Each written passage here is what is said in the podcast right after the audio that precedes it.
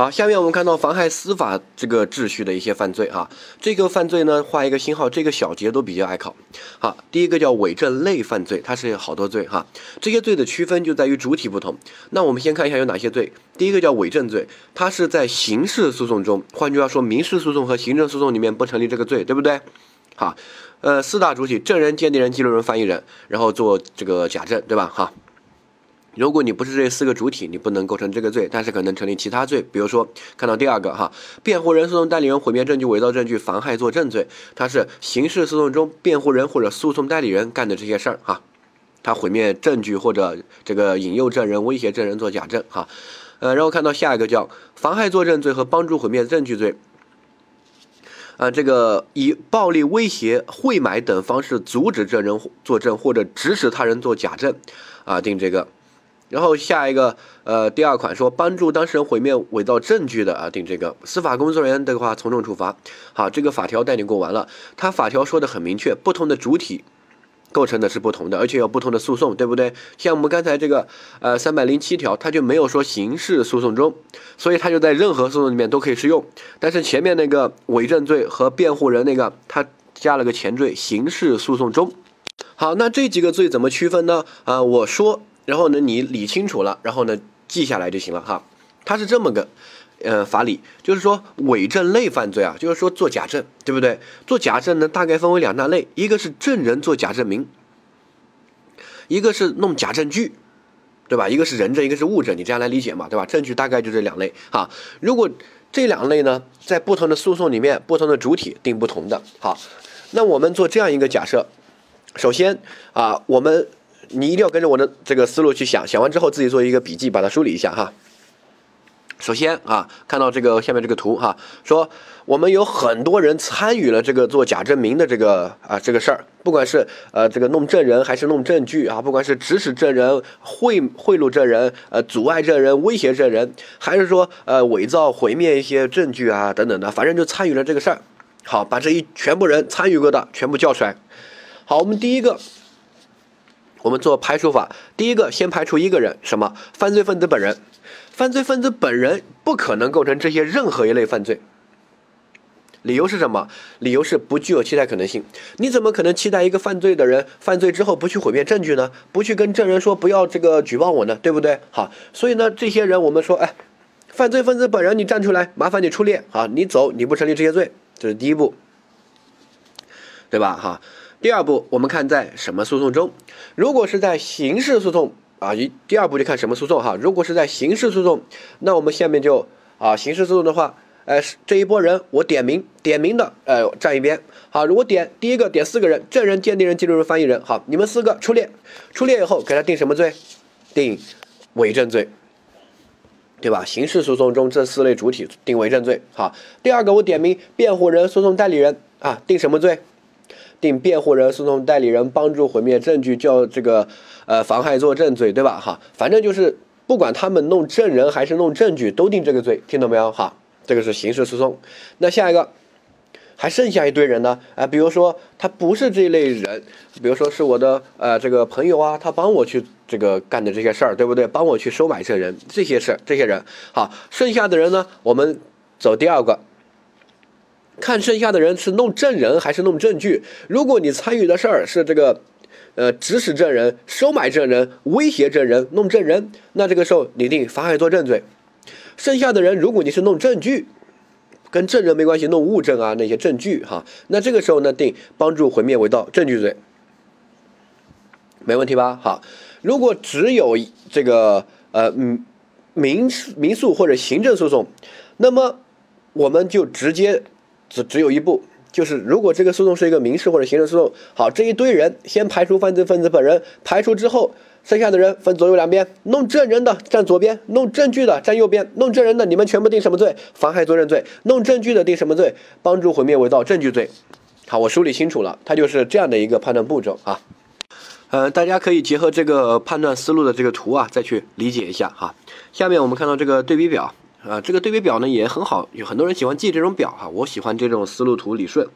好，这种对比表呢，第一个哈，伪证罪和辩护人、诉讼代理人这个罪，它只存在于刑事诉讼中，然后它是特殊主体，这个伪证罪是四类：证人、鉴定人、记录人、翻译人，然后这个辩护人、诉讼代理人构成另外一个罪，然后他们的这个行为方式不用去管它啊，这个就主要记刑事诉讼中才可能构成这两个罪，然后特殊主体。如果是其他诉讼，这个其他诉讼包括刑事诉讼，也包括民事和行政诉讼，就是所有诉讼啊。那么他们这些人都可以构成妨害作证罪和帮助毁灭伪造证据罪，这个就一般主体。他们两个罪呢，主要是看后面的区分。妨害作证罪弄的是证人，帮助毁灭证据、帮助伪造证据弄的是证据。哈，掌握。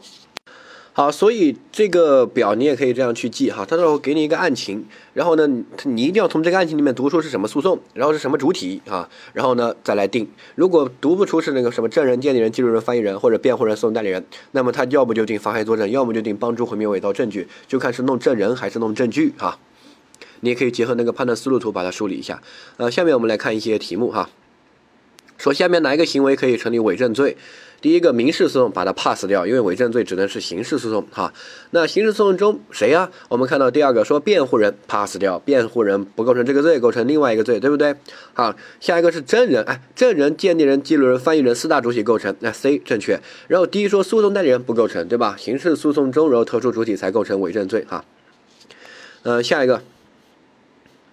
说王某担任辩护人的时候呢，编了一个这个证言啊，交给这些证人，然后怎么怎么样哈，反正就做了个假证明。王某的行为构成辩护人妨害作证罪，哎，正确啊，对不对？他这个呃刑事诉讼对吧？无罪释放嘛，肯定是刑事诉讼。第二个他是辩护人这个身份定这个罪没问题吧？好，下一个，这个陈某劝说李某做伪证啊，构成妨害作证罪的这个教唆犯，对不对？他就构成妨碍作证罪，没问题，因为陈某不是特殊主体，对不对？陈某只是这个犯罪嫌疑人他的父亲，他去这个让证人这个做假证，好，那么他不是特殊主体，不是证人、鉴定人、记录人、翻译人，不是辩护人、诉讼代理人，那么他就定妨害作证罪或者帮助毁灭伪造证据罪，那么他定的什么？定的是妨害作证罪。因为他弄的是证人，对不对？好，没问题。但是不是教唆犯，他就是实行犯。因为妨害作证罪，你可以去读一下法条，他就是这个劝说、引诱、这个威胁证人做假证，对吧？所以他这个行为就就是这个行为，证人做假证，他构成的是伪证罪，而你去劝说证人做假证，你就构成妨害作证罪。听懂这个意思吧？所以那个劝说行为就是实行行为，而不是一种教唆行为。哈，呃，下一个。所以这一类这几类个犯罪啊，它这个很特殊。他我说了，参与做假证的有很多人，对吧？像这个案件啊，这个他爹教唆的，这个呃辩护人，辩护人这个帮忙的，对不对？还有这个证人他自己做了个假证，对吧？那这么多人到底定什么？你是不是用共同犯罪那些理论讨论？根本不是，就按照我说的主体来判断。好，什么诉讼？刑事诉讼，辩护人定什么？辩护人妨害作证罪，对不对？好，那这个他爹定什么？他爹又不是那些人，那只能定这个妨害作证罪，对不对？好，不是教唆犯就定妨害作证罪。注意注意哈，他这个里面不需要讨论共同犯罪，因为不同的主体定不同的。像这个证人和这个他爹教唆证人，应该是成立共同犯罪的，但不是，他们用各自不同的罪名来处理他啊。下一个，李某啊，这个构成这个。呃，辩护人妨害作证罪的帮助犯，对不对？好，错，他就是这个啊实行犯，对吧？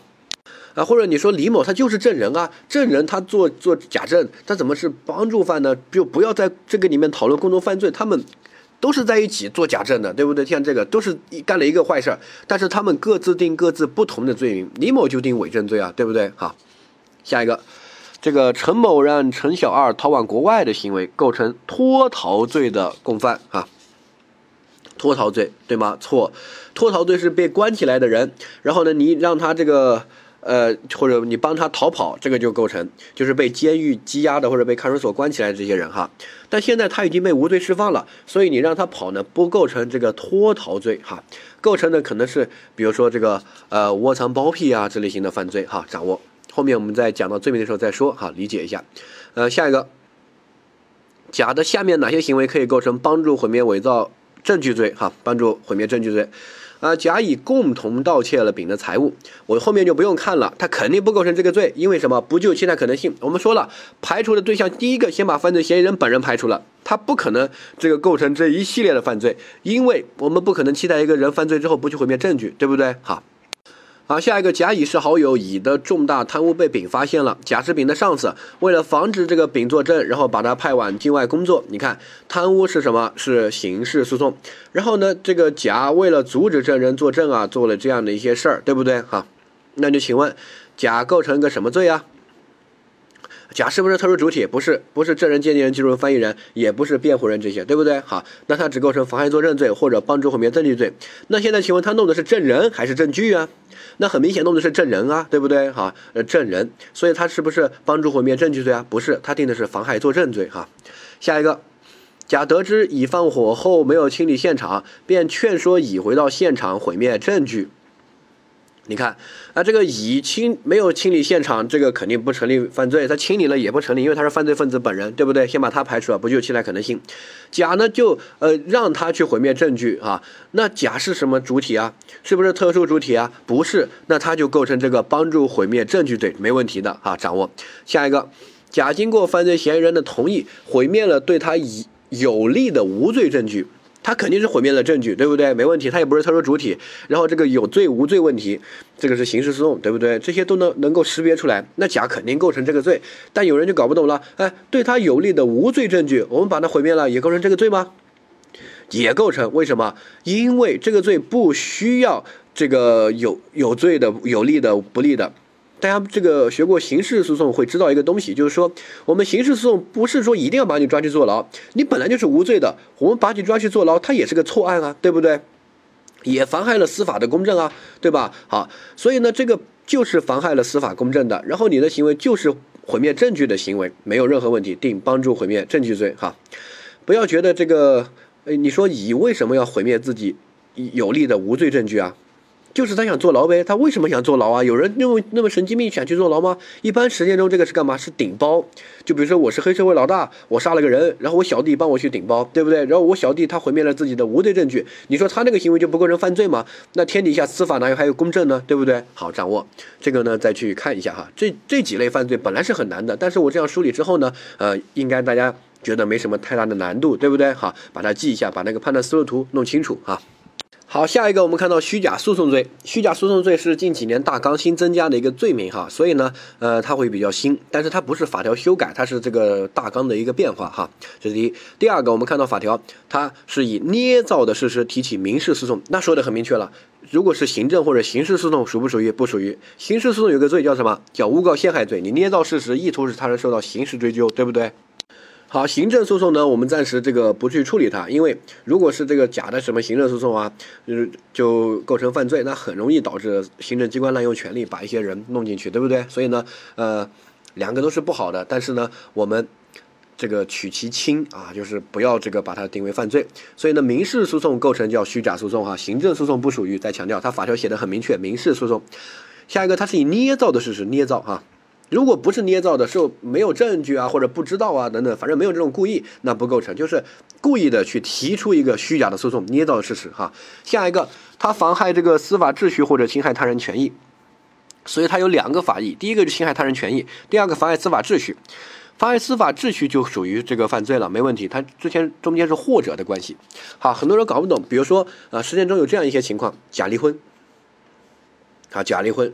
啊，是我们两个去闹闹离婚，然后分财产，对不对？这个没有这个侵犯到任何人的权利，对吧？哎，这个呃，我的权利也没侵犯，你的权利他也没侵犯，因为我们两个同意的，其实就是我们两个就想通过这样的方式，比如说来进行房屋的分割呀、交易啊。我们这两天我想把房子卖给你，我们两个先去领个结婚证，然后过段时间呢，我出轨，然后净身出户，房子就给你了。你看，省去上税，对吧？而且法院的判决有效力。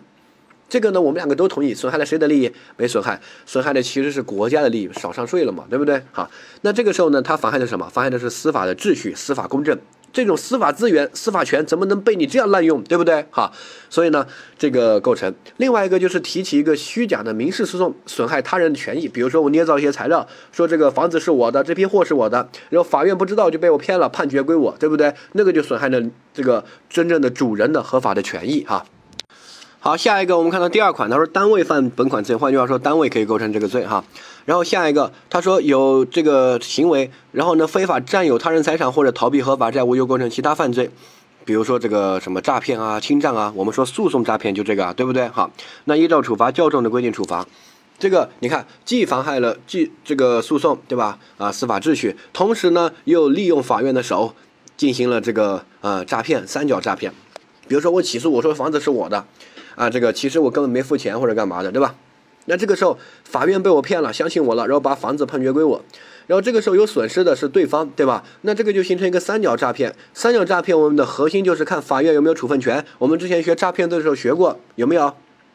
有处分权，对不对？法院有处分权，所以呢，在这个里面可以成立这个呃。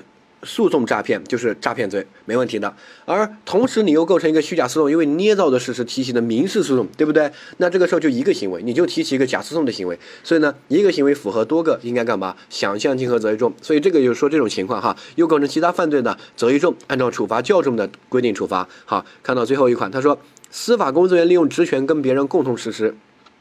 从重处罚，比如说，哎，我跟法官说好了，判决归我，对吧？那这个法官也构成这个罪，哈，从重处罚，同时又构成其他罪，比如说徇私枉法呀等等的，按照处罚规定较重的处罚，这个也是一样。比如说法官啊，这个帮帮我做这个事儿，对吧？好，然后他构成这个罪，跟我形成虚假诉讼的共同犯罪，没问题。同时他构成徇私枉法罪，那就看哪个罚的重呗，对不对？好。好，下一个泄露不应公开的案件信息罪。换句话说，这个案件是不应公开的。如果这个案件本来就是应当公开的，你泄露就无所谓啊，对不对？本来我们就有公开的义务。好，那关键这个罪的判断标准就是它的法条写的很明确，泄露依法不公开审理案件中不应当公开的信息，对吧？那这个有个前提，不公开审理案件中的不应当公开的信息。那哪些是不应该公开的这个审理的案件呢？各个诉讼法有不同的这样的规定哈，一般涉及到国家秘密、个人隐私的是不公开审理的。然后像这个刑事诉讼里面，比如说什么呃这个强奸涉及到个人隐私，所以这种案件就是不公开审理哈。我们学诉讼法会知道，所有的诉讼应该公开进行，因为公开是最好的这个监督的这个一个机制。你公开了，你就不敢乱搞，对吧？比如说这个法官在审判的时候，如果全程直播。那全国人民都可以看，他审判的时候还会乱搞吗？对吧？那肯定不会啊，对不对？那么多人眼睛看着呢，我肯定会公正的审。所以呢，公开可以杜绝很多问题。所以我们学诉讼法，这个要强调这个公开，公开审理。然后它也是每年诉讼法都要考的一个东西。然后各个诉讼法公开的案件范围不一样，我们这边也没有必要给大家总结。后面呢，我们在讲诉讼法的时候会说一些诉讼法的对比呀。然后各个诉讼法老师也都会说，你到时候就记住这个点就行了。这个案件要是。依法不公开审理的什么国家秘密、个人隐私哈，还有这个比如说什么商业秘密啊啊，什么涉及到未成年啊等等的哈，不各个诉讼法不一样，这种案件中不应当公开的信息，那你把它公开了啊，然后造成一定的严重后果，就构成这个罪哈。掌握，如果这个不属于不应该公开审理的案件，比如说普通的什么盗窃啊、这个抢劫啊这类型的案件，那你把它公开了也没有问题，因为本来就是要公开审理的案件，对吧？你不公开，别人法院也会公开哈。掌握。下一个叫打击报复证人罪，就是对证人进行打击报复的，构成这个罪。它跟前面那个妨害作证罪那不一样，妨害作证罪是让证人做假证，这个妨害呢可以是这个收买他、引诱他、教唆他，也可以是威胁他，没问题。但是你是在作证之前干的这个事儿，对吧？那就定妨害作证。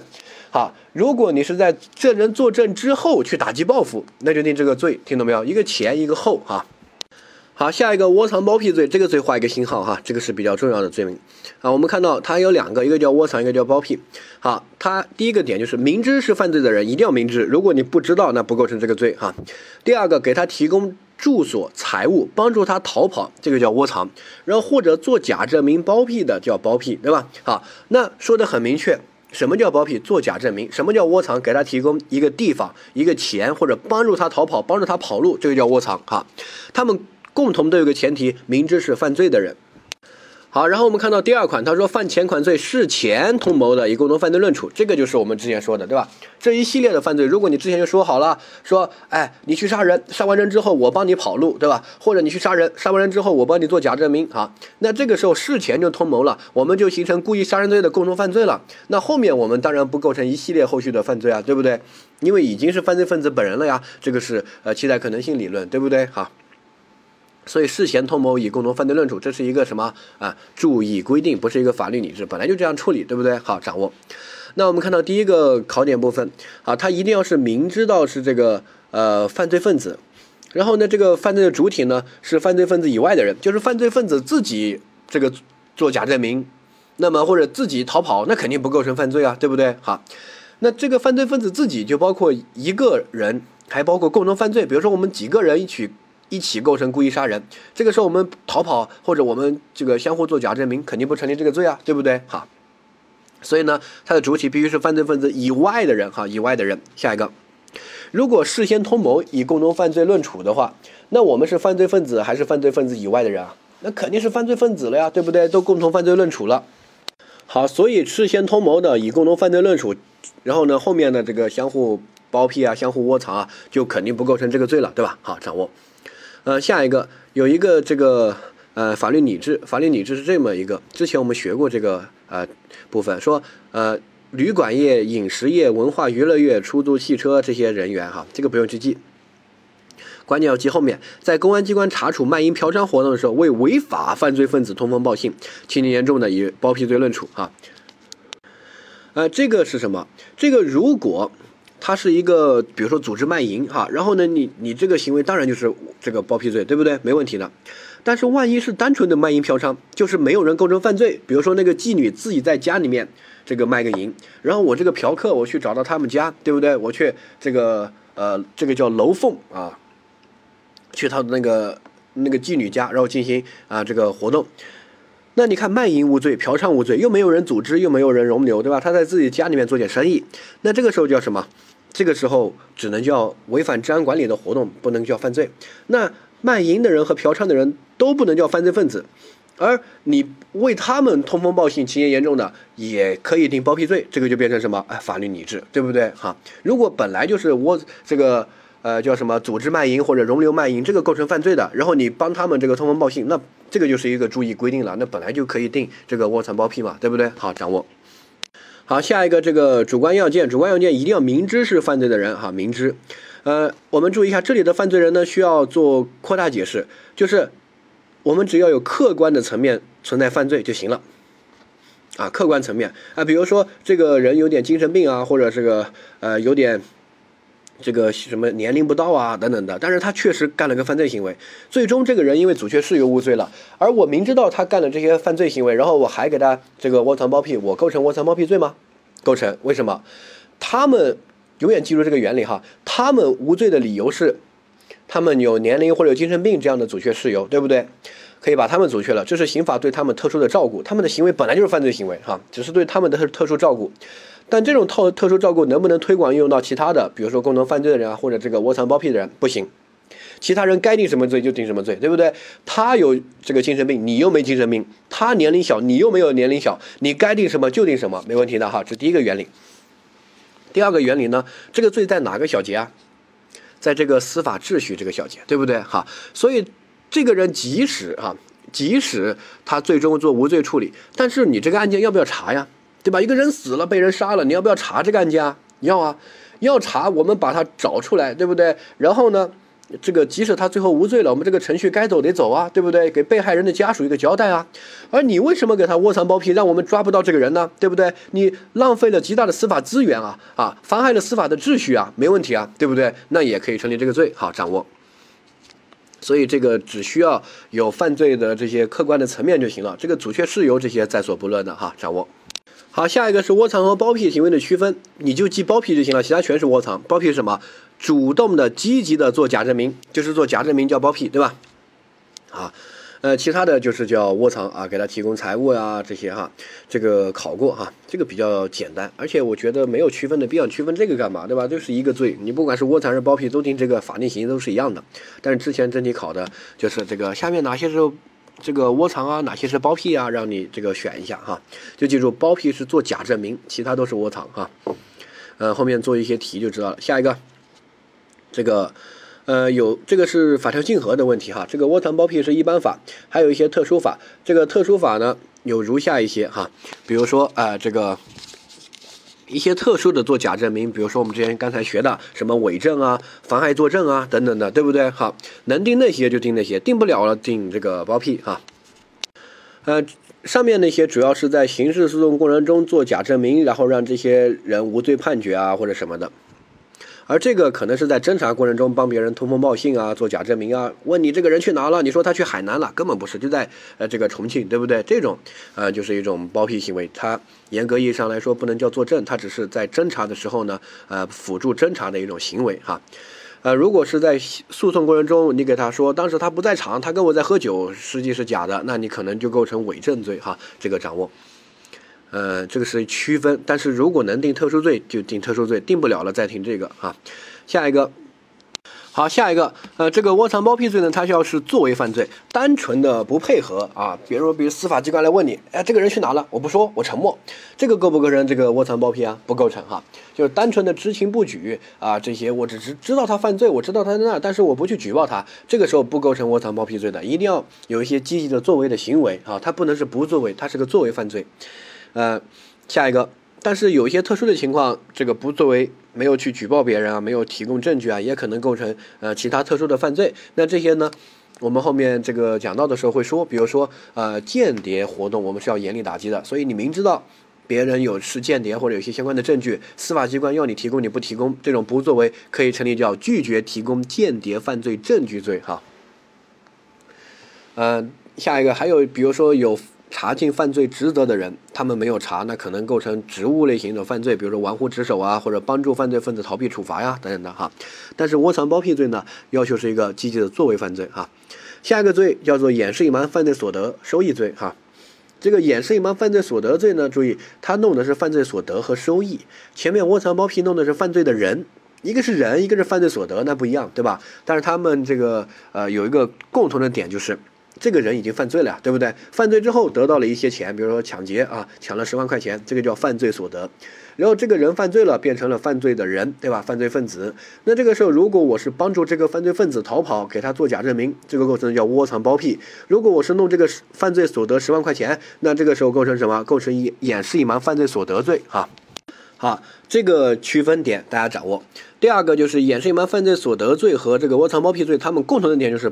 如果事先通谋的，以共同犯罪论处，就不再定这些罪，对不对？我事先跟你说好了，你去盗窃，你盗窃成功之后，你不用管了，后面我来销赃，那这个时候我我两个就构成盗窃罪的共同犯罪，对不对？而我后面销赃的行为，那就不再处罚，因为不就期待可能性，我就是犯罪分子本人了呀，对不对？我是小偷啊，那小偷我定盗窃罪了呀，对吧？那我后面再去销赃的行为，就肯定不成立犯罪了，对吧？所以呢，这些罪都有一个共同的点，就是不能事先通谋，不能事先就加入，一定是等别人犯罪之后你再加入，那才成立这两个罪。如果之前就加入了，那就成立之前罪的共同犯罪，那自然就不会成立这一系列的这些罪名，对不对？好，掌握。嗯，下一个。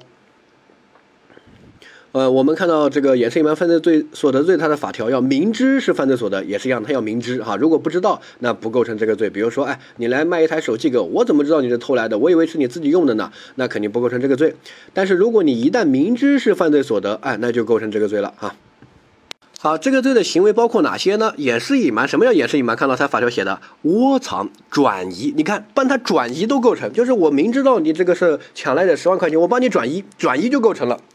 那既然这个都构成，你后面的就更构成了什么？呃，收购赃物啊，代为销售赃物，或者以其他任何方法掩饰隐瞒的，哈。所以这个掩饰隐瞒犯罪所得，你帮他单独藏起来，帮他转移一下都构成。所以呢，行为方式不用去记，行为方式特别广泛，只要知道是犯罪所得，你采取任何行为都构成这个罪，啊，没问题。下一个，呃，我们看到这个考点部分，哈，第一个。呃，这个单位可以构成这个罪，因为它第二款规定了单位犯罪，对吧？好，第二个，他一定是犯罪分子以外的人。如果犯罪分子本人的话，不能成立这个罪，因为不具有期待可能性，对吧？好，如果跟他事先通谋的话，以共同犯罪论处，那自然也就不会成立这个罪，他就成立犯罪分子本人了嘛，对不对？好，掌握。呃，下一个，这个对象呢，也需要做扩大理解。这个犯罪所得的赃物呢，呃，这个。这个犯罪呢，跟前面一样，只要有客观层面成立的犯罪就行了。比如说，这个人是小孩子，是精神病，然后他去抢了十万块钱过来，虽然他最终不构成犯罪，那这个能不能叫犯罪所得呢？也可以，没问题，只要有客观层面对吧？还是那个原理，你这个。别人有小孩子精神病，别人无罪，对吧？我们是宽宏大量照顾他，你又没有这个情节，凭什么照顾你？这是第一点。第二点，你明知道这个是犯罪的，对吧？然后你所得还把他这个转移啊等等的，你增加了我们追缴赃物的难度，这个就是妨害了司法的秩序，对不对？好，浪费了司法的资源，侵犯了法益，完全没问题。好，掌握。好，下面他的行为方式是非常广泛的，因为他说了个其他方法。好，主要注意一个点，只要你就是帮他转移一下都构成，比这个严重的那就更构成了收购、销售、窝藏，对吧？这些都构成。好，什么把他洗钱洗了也构成，没有任何问题，只要是任何的这个方法都构成。但是有个前提，你要明知是犯罪所得，哈，这个主观上。然后下一个，它的核心就是妨害司法秩序。比如说，只要任何行为让我们追缴赃物变得稍微有点更困难，那就构成这个了，对不对？哈。主要注注意这个点就行了，行为方式不用去记哈。然后呢，我们看到主观上要一定要明知是犯罪所得，如果不知道，我以为是这个合法的做生意来的，那不构成这个罪哈。好，下面我们来看一些这个题目哈。第一个说，呃，刑法规定了窝藏包庇和这个。啊，事先没有事先有通谋的话，以共同犯罪论处。然后也规定了掩饰隐瞒犯罪所得罪，事先但是没有规定事先通谋的以共同犯罪论处哈。那这个没有规定也是这样的法理呀，对不对？那个呃窝藏包庇那边我们说了，它是个注意规定，即使没有这样规定，按照共同犯罪理论也是一样的，对吧？哈。所以我们看到第一个哈，如 A 说，如果事先通谋之罪的法定刑低于窝藏包庇罪的法定刑，即使事先通谋也应该以窝藏包庇罪论处，错。这个我之前我们也讲过，对不对？这个选项哈，啊，这个还是不能以窝藏包庇罪论处，应该以前罪论处哈。因为比如说我们前罪放了一个很轻很轻的，比如说什么危险驾驶啊之类的，最多罚个拘役哈。我明知道你危险驾驶醉驾哈，然后呢还给你这个窝藏包庇，那危险驾驶社会危害性都很轻了，罚个拘役。那我窝藏包庇这种危险驾驶的犯罪分子，那这个社会危害性就更轻了，对不对？如果我窝藏包庇一个故意杀人的犯罪分子或者恐怖分子，那这个肯定罚的比较重，对吧？这种社会危害性很大。但这种本来他前面就很轻，我这个行为肯定比他轻，就更轻了，对吧？你可以理解为我只是周边的行为，核心行为还是那个犯罪行为嘛，对不对？好，所以呢，如果之前的罪啊低于窝藏包庇罪的法定刑，还如果这个实现通谋了，那还是以之前罪定罪处罚就行了。没必要再定窝藏包庇，因为后面那个行为就更轻了，一般不会作为犯罪处理。比如说，呃，我这个事先通谋好了，这个啊，你去盗窃，盗窃很便宜的、很低微的，刚刚到那个量刑标准啊。然后呢，我们两个多定盗窃罪就可以评价我们的行为了呀，对不对？好，这是第一个。第二个，如果你盗窃到一个很很轻微的一个财物。然后刚刚到盗窃罪的那个定罪标准啊，犯反正判得很轻，而我后面在窝藏包庇你这个行为，社会危害性就更轻了。一般这种情况都不宜作为犯罪处理的，好，因为情节太轻微。好，所以呢，这个选项说，如果事先通谋之罪的法定刑低于窝藏包庇罪的法定刑，即使事先通谋也应该以窝藏包庇罪论处是错的，就应该以事先通谋犯罪论处，因为这种情况本来就很轻微了，对不对？就定就定事先通谋犯罪的共同犯罪就足以评价了，没必要再定窝藏包庇哈。下一个，呃，这个即使没有这个规定，对于事先通谋、事后窝藏包庇的，也应该以共同犯罪论处。对，因为这个就是一个注意规定，有他没他是一样的，对不对？它不是个法律理智哈。呃，下一个，因为缺乏明文的规定，所以呢，这个事先通谋隐是也是隐瞒犯罪所得的行为，不能以共同犯罪论处。错，因为上面一个选项都说了，它是个注意规定，有他没他一样。那这个也是隐瞒犯罪所得罪，没他也是一样的处理啊，对不对？呃，所以呢，还是以共同犯罪论处没问题的哈。下一个，事先通谋，事后掩饰隐瞒犯罪所得，这个属于什么？属于想象竞合，这个择一重，对不对？哈，错，怎么能是想象竞合呢？就是定前面那个罪，事先通谋的共同犯罪，后面掩饰隐瞒犯罪所得的行为不具有侵害可能性，不需要作为犯罪处理，对不对？好，掌握。呃，下一个。好，甲杀丙之后潜逃，为了呃干扰侦查，然后呢打电话让乙呀，这个弄了这个一些假的证据哈，乙照办，然后呢自己看到这个凶手杀害了丙，然后呢这个报案称看到了，然后描述了这个另外一个，那这个就属于什么？这个就属于作假证明，对不对？好，那我们看第一个，乙。将这个斧头放到现场，成立帮助伪造证据罪，对不对？对，因为犯罪分子本人不构成，对不对？把他排除之后呢，其他人你帮助这个弄证据的就构成这个罪，没问题哈。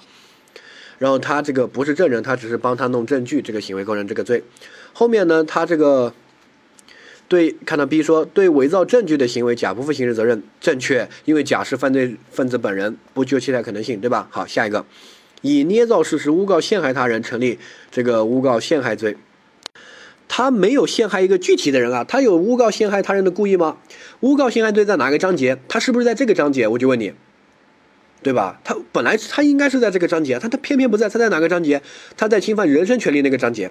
那换句话说，我要有个具体的想害的一个人啊，对不对？要侵犯他的人身权利才构成诬告陷害啊。而这个，你可以说他妨害了司法秩序，对吧？但他不构成诬告陷害罪，因为他没有一个具体的想害的对象，所以这个呢，只构成妨害司法秩序类型的犯罪，对不对？绝对不构成那个诬告陷害。好，理解。所以这个罪在哪个章节还是比较重要的，有助于辅助你对这个罪的理解哈。下一个，这个已向公安机关虚假的描述啊，这个成立包庇罪，正确做假证明嘛，对不对？好，没问题。呃，下一个我们就看到这个下一个题说，以借用甲的汽车酒驾之后交通肇事逃逸啊，然后呢为逃避责任找到有驾照的丁，让丁去公安机关自首，谎称当当晚是丁啊开车的，然后呢呃丁照办。这个什么？这个就属于这个作假证明啊，等等的，对不对？好，包庇嘛，包庇犯罪分子，这个很明确，你没学过刑法都知道，这个叫包庇别人，对吧？好，下一个，这个公安机关找到甲取证的时候，甲想到若是乙造成的事故，自己作为被保险人则无法得到损害赔偿，便谎称当晚是把这个车借给丁哈。我们看到第一个，啊，这个伪证罪和包庇罪是相互排斥的关系，记住。这种呢，一般都是错的。罪和罪之间，一般在这个不会，现在刑法不会说什么排斥，他们有可能发生竞合啊，对不对？像这个，它既是包庇的行为，哎，又是这个做假证、伪证的行为，对吧？好，所以呢，它两个都构成，这个是没问题的哈。下一个，那这种情况我们该怎么处理呢？这种情况有分则特殊规定，有按照分则特殊规定处理；没有的话，就想象竞合，责于重呗，对不对？所以呢，两个并不是排斥的哈。下一个说，甲的主观目的在于骗取保险金。没有妨害司法的故意，所以不成立妨害司法罪。错，他就就是有妨害司法的故意啊！明明是他开车撞的人，为什么让别人去顶包呢？对不对？啊，所以他呃构成这个妨害司法的相关的犯罪。而甲明知道是这个情况，然后呢就说，哎，这个就还配合了，说当晚确实我把车借给了丁，对不对？好。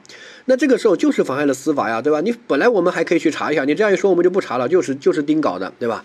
好，所以呢，你虽然目的在于骗取保险金，但是你也妨害了司法呀，对不对？好，你好好的读一下案情就知道，这个还是不难。下一个，以这个唆使丁代替自己承担责任，构成这个教唆犯，错，因为犯罪分子本人不能成立这个罪嘛，对不对？好，我们说了。下一个，丁的自首行为干扰了正常的活动，触犯包庇罪，正确，这个就是呃做假证明嘛，让。别人这个侦查增加难度，对不对？好，这个理解。好，下一个，王某和李某是修理工，然后呢，前往这个刘某家修油烟机的时候呢，决定把它搬回去修，发现里面藏了一包金条，然后呢，这个啊塞到自己包里面。刘某想起这个这个事儿，就来前来追赶，要求他返还。王某为了洗清嫌疑。然后把这个交给隔壁的林某，李某，李某心领神会，就是李某之前没有参与，现在突然发现这个事情，对吧？然后心领神会。换句话说，他是犯罪之后再加入的。那我就问大家，盗窃罪什么时候既遂？他是盗窃嘛，对不对？盗窃罪什么时候既遂？失控说，对吧？失去控制就既遂。小巫入袋，大巫出场所。前面塞到衣兜里面有没有既遂？既遂了吧？好。那既遂之后再加入的，能不能成立共同犯罪啊？犯罪都结束了，好，不成立共同犯罪。那这种就帮别人拿走这个赃物，属于转移，对不对？或者帮别人弄赃物，这个金条，他不是弄人，弄弄这个物，犯罪所得。所以这个叫什么？这个叫掩饰隐瞒犯罪所得罪，正确吗？正确。我说了，这个罪的行为你千万不要去记它，只要你明知道是犯罪所得，你任何对这个犯罪所得的行为都可以成立这个罪。你看，帮他转转移一下，帮他拿一下，都构成这个罪的，没问题啊。下一个。甲抢劫出租车，然后两天之后呢，把抢来的出租车送给了乙，并告知他来源。你看，乙明知道犯罪所得，然后还接了，构成什么罪？就构成这个掩饰隐瞒犯罪所得罪，没问题的哈。掌握。好，下一个罪叫做拒不执行判决裁定罪哈。呃，我们注意这个罪呢，就是。一个生效的判决，第一点，第二点，你有能力执行而拒不执行，比如说生效判决要我还钱，我没钱啊，没钱成立这个罪吗？不成立，就是那种老赖，你明明明有钱不还，转移财产啊 等等的，那就构成这个罪哈。所以这个罪一定要有能力执行而拒不执行啊。呃，下一个看到第二款，单位犯本款罪的怎么怎么样？换句话说，这个罪可以由单位构成，之前是不行的。刑法修正案九把这个单位加进去了哈，因为单位不配合执行的情况也非常多啊。好，下一个这个法院的这个生效的判决，包括这个你到时候学诉讼法就知道了，包括这个刑事的呀、民事的呀，因为刑事有附带民事诉讼，民事也有民事诉讼，行政那边可能也会附带一些民事诉讼，到时候都会学到的哈，这些都属于。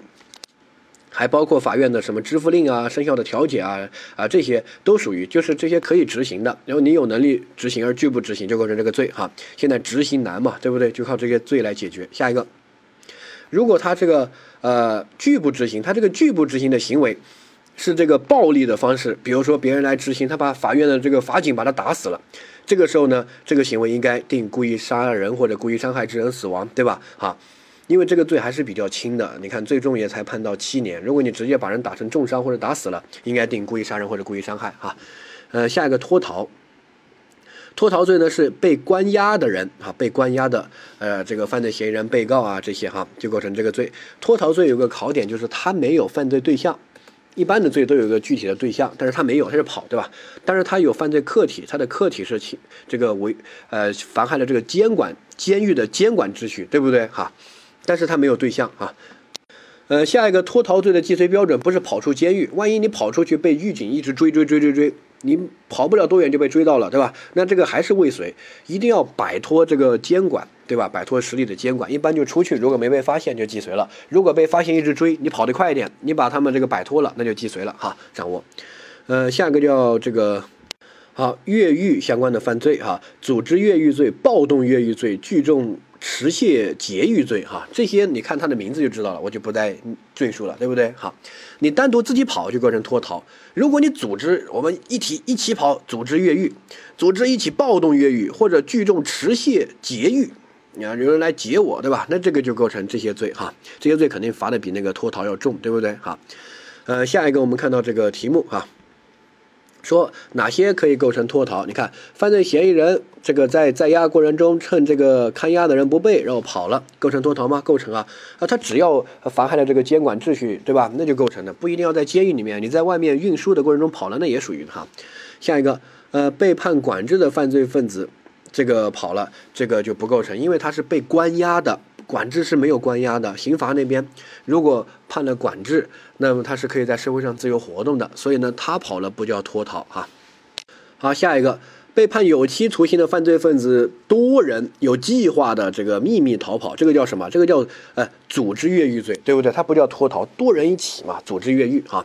下一个被判无期徒刑的犯罪分子采取暴动的方式逃离，就是多多个人一起的话叫什么？就叫做啊暴动越狱罪，对吧？好，掌握。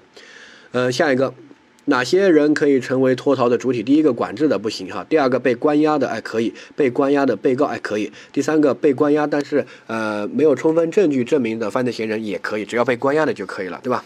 包括判决服刑的，也包括正在刑事诉讼过程中的哈。嗯，但是不能是管制，因为管制没有关他，他可以在社会上自由活动，所以他跑了不构成这个脱逃。但是呢，可能有一些其他的处罚哈。下一个。好，下面哪一个行为呢？可以成立这个掩饰隐瞒犯罪所得？